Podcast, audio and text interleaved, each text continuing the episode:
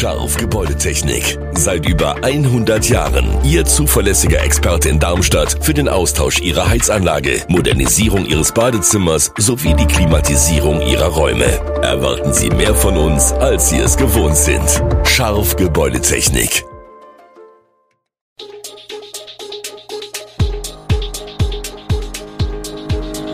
Gude, unser morgendliches News Update. Das Wichtigste aus Südhessen für Sie im Überblick. Guten Morgen aus Darmstadt an diesem 22. September. Medikamentenknappheit in den Kreiskliniken in Darmstadt-Dieburg, Halloween-Spektakel auf Burg Frankenstein und der richtige Zeitpunkt zum Einschalten der Heizung. Das und mehr gibt es heute für Sie im Podcast. Die Lieferengpässe bei Medikamenten sorgen auch an den Kreiskliniken Darmstadt-Dieburg für mehr Aufwand und höhere Kosten. Aktuell gibt es einige Lieferengpässe, die sich auf nahezu alle Medikamentengruppen verteilen, teilt Klinikumsprecher Frank Horneff auf Anfrage mit.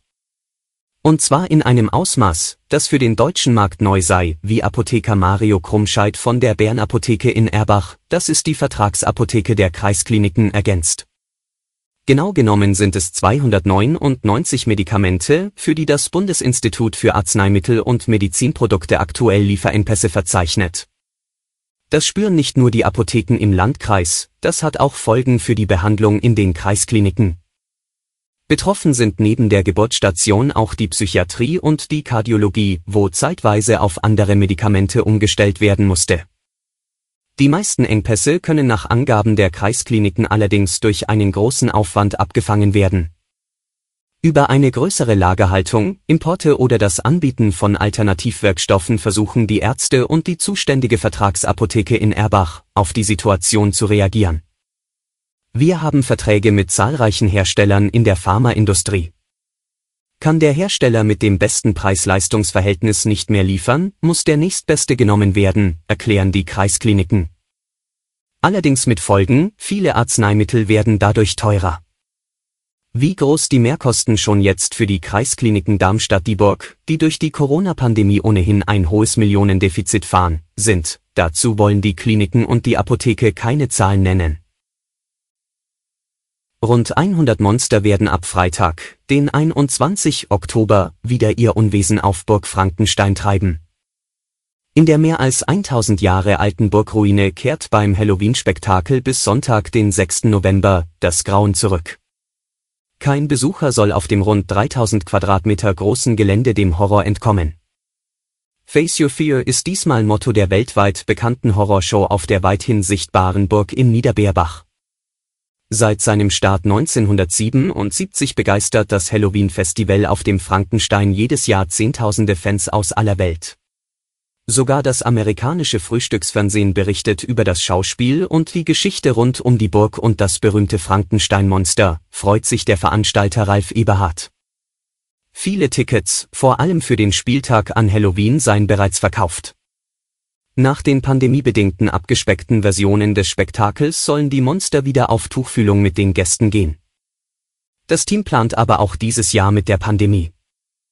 Deshalb gibt es noch ein zweites Konzept für Spektakel, das, wie im vergangenen Jahr, mit abgetrennten Spielstätten und ohne Körperkontakt plant. Die Besucherzahl sei vorsichtshalber in jedem Fall auf 2000 Gäste pro Abend begrenzt. Im Ticket enthalten ist das kostenlose Parken auf dem ausgeschilderten Park- und Rate-Parkplatz in Pfungstadt. Busse fahren durchgängig eine Stunde vor Beginn bis eine Stunde nach Ende der Veranstaltung. Die Sozialdemokraten im Stadtparlament von Michelstadt haben ihre Kooperation mit der überparteilichen Wählergemeinschaft ÜWG, die in der größten Stadt des Odenwaldkreises auch den Bürgermeister stellt, für beendet erklärt. Als Grund für den Bruch nach 18 Monaten der Kooperation führt die SPD-Fraktion an, dass die Zusammenarbeit mit Bürgermeister Dr. Tobias Robischon nicht mehr von dem Vertrauen geprägt sei, das die SPD vor seinem Amtsantritt erwarten konnte. In ihrer Kritik beziehen sich Partei und Fraktion vor allem auf die Behandlung des mit reichlich Konfliktpotenzial beladenen Themenkomplexes Altstadt, Verkehr, Innenstadtentwicklung, der auch viele Michelstädter Bürger bewegt. Bei ihrer Feststellung, es mangele an Vertrauen, beziehen sich die Sozialdemokraten insbesondere auf die Arbeit im Kollegialorgan Magistrat. Doch betreffe dies auch die parlamentarische Ebene gemeinsam mit der den Bürgermeister tragenden ÜWG-Fraktion, wie es in der von Dr. Michael Hüttenberger, Pressesprecher der SPD Michelstadt, verfassten Erklärung heißt. Als Beispiele werden die zögerliche Umsetzung von gefassten Beschlüssen oder das Zurückhalten von Informationen genannt. Hier beziehen sich die Sozialdemokraten auf jenes Verkehrsgutachten zur Innenstadtentwicklung, das seit Wochen im Gespräch ist. Das von der SPD verkündete Aus für die Michelstädter Bürgermeisterkoalition kommt für die Überparteilichen nicht gänzlich überraschend. In den vergangenen Monaten hat sich gezeigt, dass es einigen SPD-Mandatsträgern am Willen zu dieser Kooperation mangelte, erklären auf Anfrage Tobias Robischon und ÜWG-Fraktionsvorsitzender Bernd Keller. Man bedauere diesen Schritt, so Keller, denn wir haben Wichtiges gemeinsam geschafft, so etwa die Senkung der Straßenbeiträge für die Bürger, den neuen Kinderbadebereich im Waldschwimmbad oder die Stellenaufwertung im Innenstadtmanagement. Im Kampf gegen Telefonbetrüger fordern die Sicherheitsberater seit Jahren strengere Vorgaben. Nun finden sich einige ihrer Ideen in den angepassten Bundesregelungen wieder. Die gesetzlichen Regelungen, um Manipulation und Missbrauch von Rufnummern durch Telefonbetrüger zu unterbinden, werden verschärft. So tritt unter anderem ab 1. Dezember dieses Jahres eine Anpassung des Telekommunikationsgesetzes (TKG) in Kraft die Netzanbieter verpflichtet, Anrufe mit manipulierten Rufnummern, bei denen die Notrufnummern 110 oder 112, aber auch offiziell nicht vergebene Nummern im Display angezeigt werden, zu blocken, sodass diese erst gar nicht durchgestellt werden. Zu den treibenden Kräften im Vorfeld der Verschärfung zählten die ehrenamtlichen Seniorensicherheitsberater des Präventivrates der Stadt Mainz Sie hatten sich in den vergangenen drei Jahren wiederholt mit Forderungen und Lösungsvorschlägen an die Bundesnetzagentur gewandt. Wie Rita Markgraf, Sprecherin der aktuell rund 40 aktiven Mainzer Seniorensicherheitsberater, im Gespräch mit dieser Zeitung berichtet, sei das Manipulieren der im Telefondisplay angezeigten Rufnummern seit jeher ein zentraler Bestandteil der Betrugsmaschen. Jetzt schon heizen oder noch warten? Wann der richtige Zeitpunkt zum Anschalten der Heizung ist und was die Alternativen wären, verrät ein Experte. Die Temperaturen fallen seit ein paar Tagen unter die 20 Grad Marke und in der Nacht wird es schon deutlich kälter, so mancher fängt da langsam zu frösteln an und fragt sich, soll ich die Heizung jetzt schon anmachen oder aus Energiespargründen lieber noch etwas warten?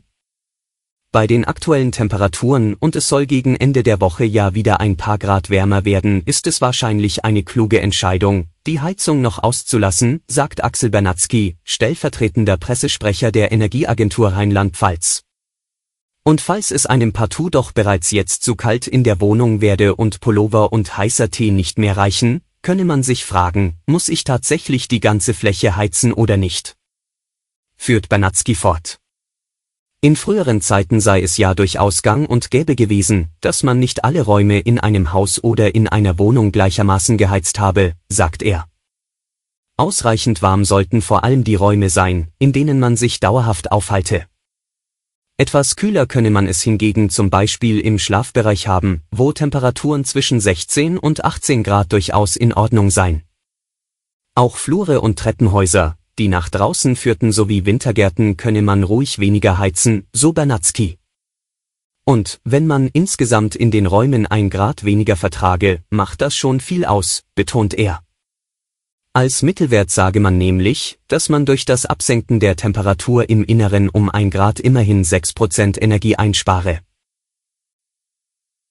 Alle Infos zu diesen Themen und noch viel mehr finden Sie stets aktuell auf echo-online.de. Gute Südhessen ist eine Produktion der VAM von Allgemeiner Zeitung, Wiesbadener Kurier, Echo Online und Mittelhessen.de. Redaktion und Produktion die NewsmanagerInnen der VAM. Ihr erreicht uns per Mail an audio.vam.de.